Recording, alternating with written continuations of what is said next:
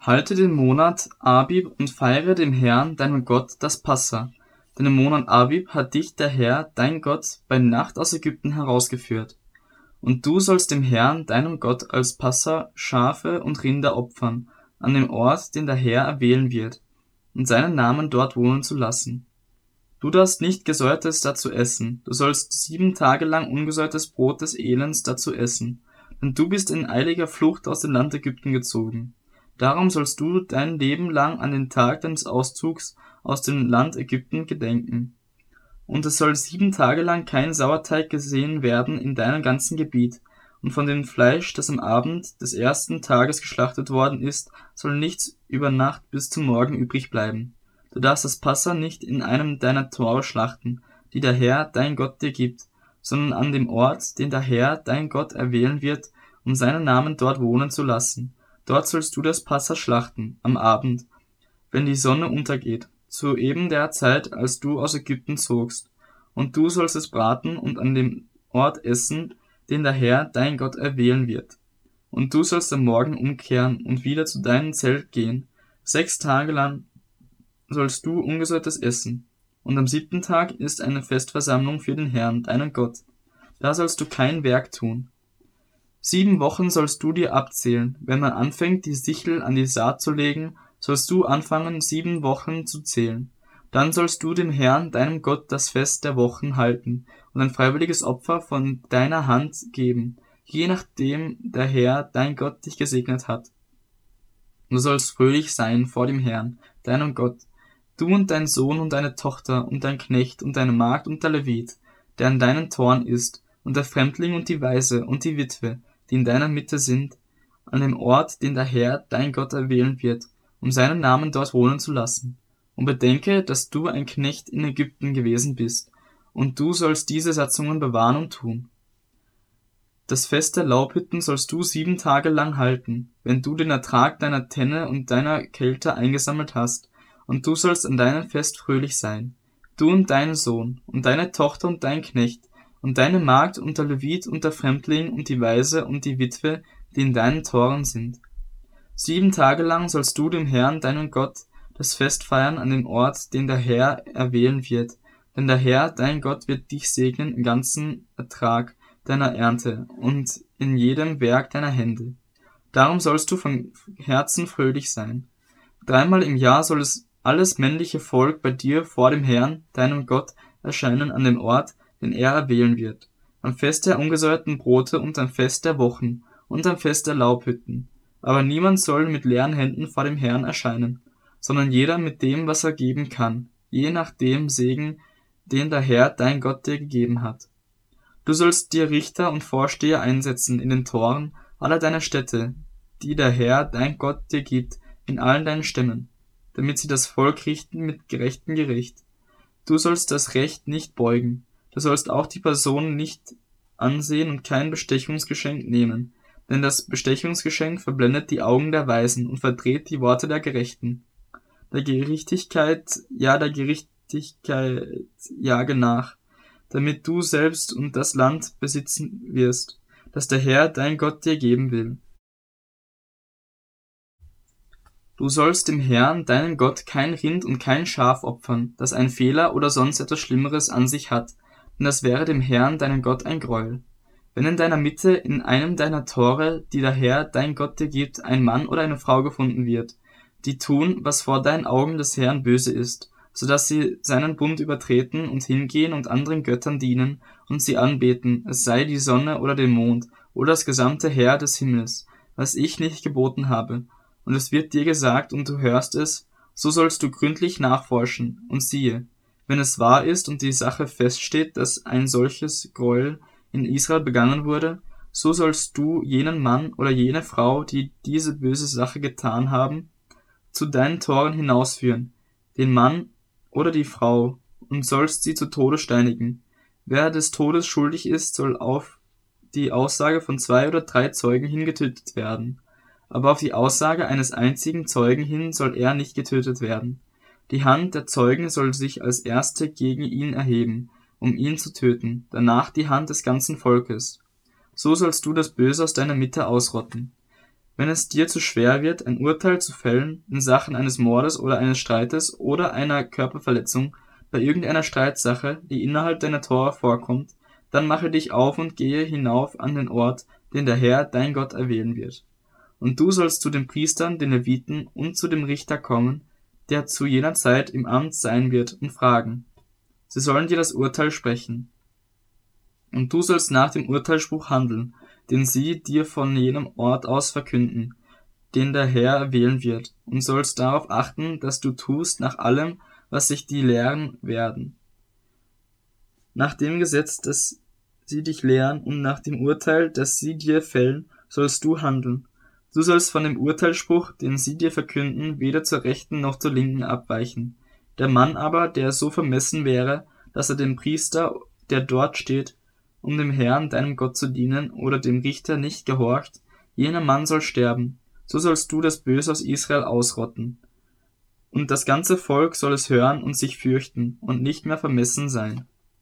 Wenn du in das Land kommst, das der Herr, dein Gott dir gibt, und es in Besitz nimmst und darin wohnst, und dann sagst, ich will einen König über mich setzen, wie alle Heidenvölker, die um mich her sind, so sollst du nur dem zum König über dich setzen, den der Herr, dein Gott, erwählen wird. Aus der Mitte deiner Brüder sollst du einen König über dich setzen.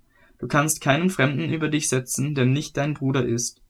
Nur soll er nicht viele Pferde halten und das Volk nicht wieder nach Ägypten führen, um die Zahl seiner Pferde zu vermehren, da doch der Herr euch gesagt hat, ihr sollt nie mehr auf diesem Weg zurückkehren. Er soll auch nicht viele Frauen nehmen, damit sein Herz nicht auf Abwege gerät. Auch soll er sich nicht für zu viel Silber und Gold aufhäufen.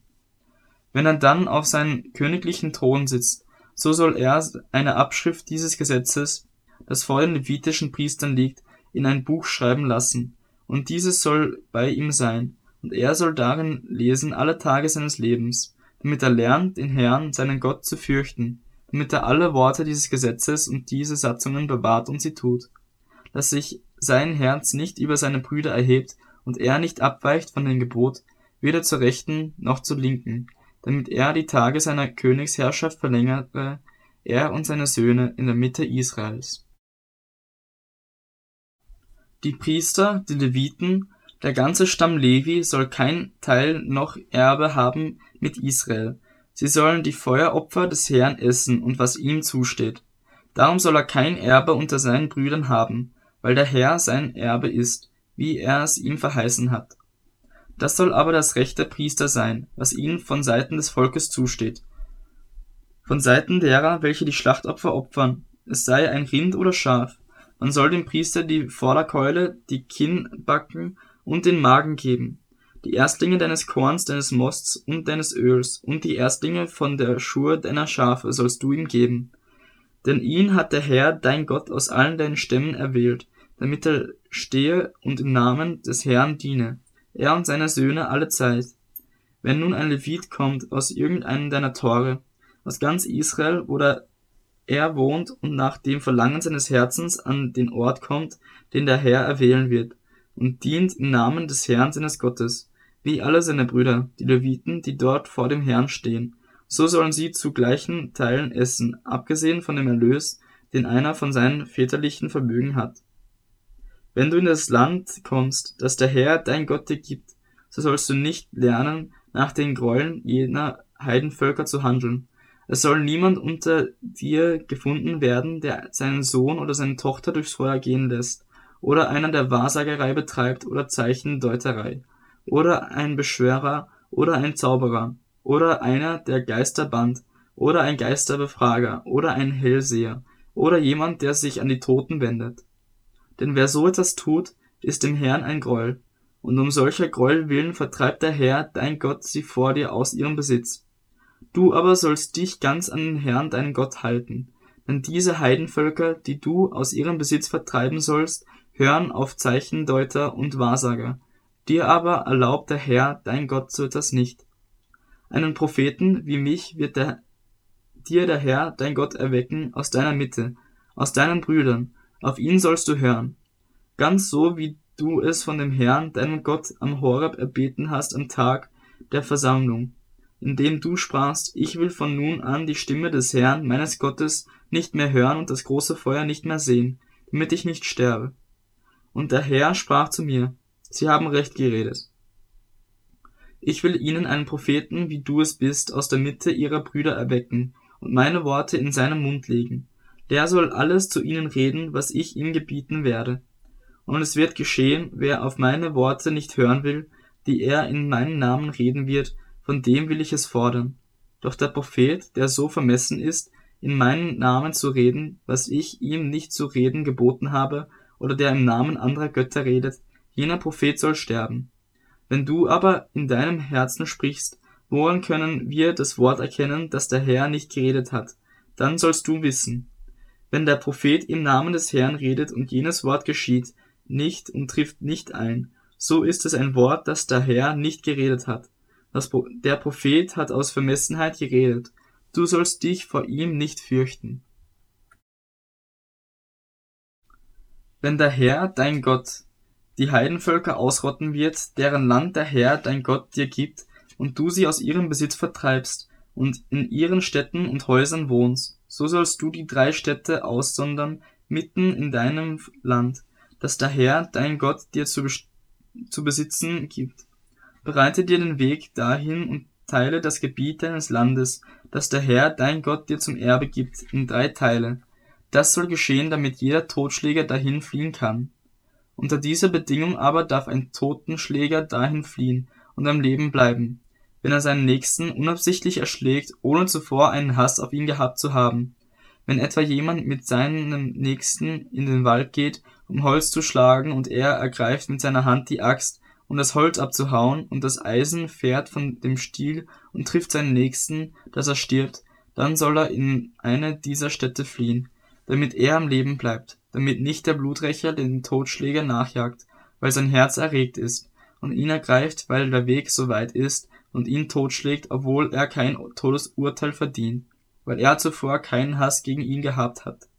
Darum gebiete ich dir dies, du sollst dir drei Städte aussondern, und wenn der Herr, dein Gott, deine Grenzen erweitern wird, wie er es deinen Vätern geschworen hat, und dir das ganze Land gibt, das er deinen Vätern zu geben verheißen hat, wenn du nämlich darauf achtest, dieses ganze Gebot zu tun, das ich dir heute gebiete, dass du den Herrn, deinen Gott, liebst und allezeit in seinen Wegen wandelst, so sollst du dir noch drei weitere Städte zu diesen drei hinzufügen, damit nicht mitten in deinem Land, das der Herr, dein Gott, dir zum Erbe gibt, unschuldiges Blut vergossen wird und Blutschuld auf dich kommt.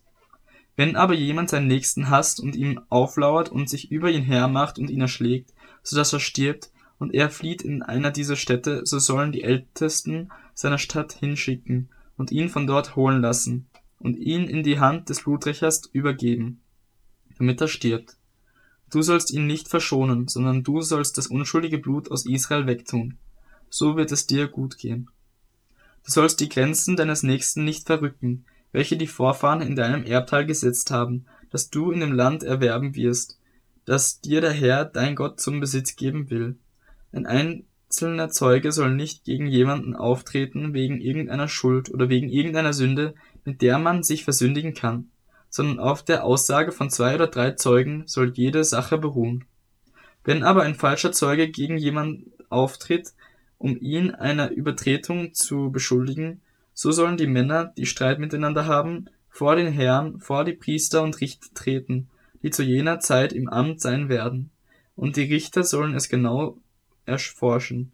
Stellt es sich heraus, dass der Zeuge ein falscher Zeuge ist und gegen seinen Bruder ein falsches Zeugnis abgelegt hat, so sollt ihr ihm das antun, was er seinem Bruder antun wollte.